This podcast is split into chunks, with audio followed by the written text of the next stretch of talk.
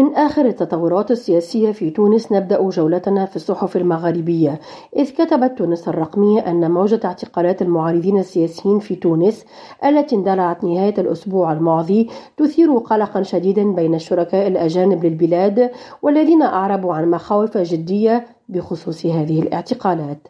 ونقلت تونس الرقمية عن هؤلاء الشركاء دعوتهم لتونس إلى احترام العدالة المستقلة معربين عن أسفهم للصورة الرهيبة التي ترسلها تونس إلى الخارج.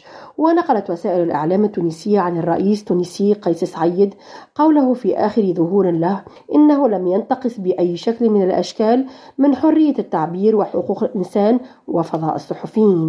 بالجزائر ركزت لوماتان دالجيري على انتقاد أحزاب المعارضة في الجزائر للسياسات العامة بالبلاد.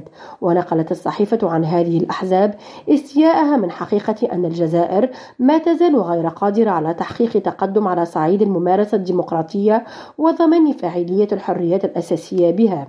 بموريتانيا تحدثت صحراء ميديا عن بدء الانتخابات بالبلاد وقالت إن القائمة الانتخابية في البلاد تجاوزت المليون بعد عشرين يوما من بدء التعداد الانتخابي الإداري منها 267 فقط في الخارج بحسب اللجنة الوطنية المستقلة الموريتانية للانتخابات. نرجس بديرة ريم تونس.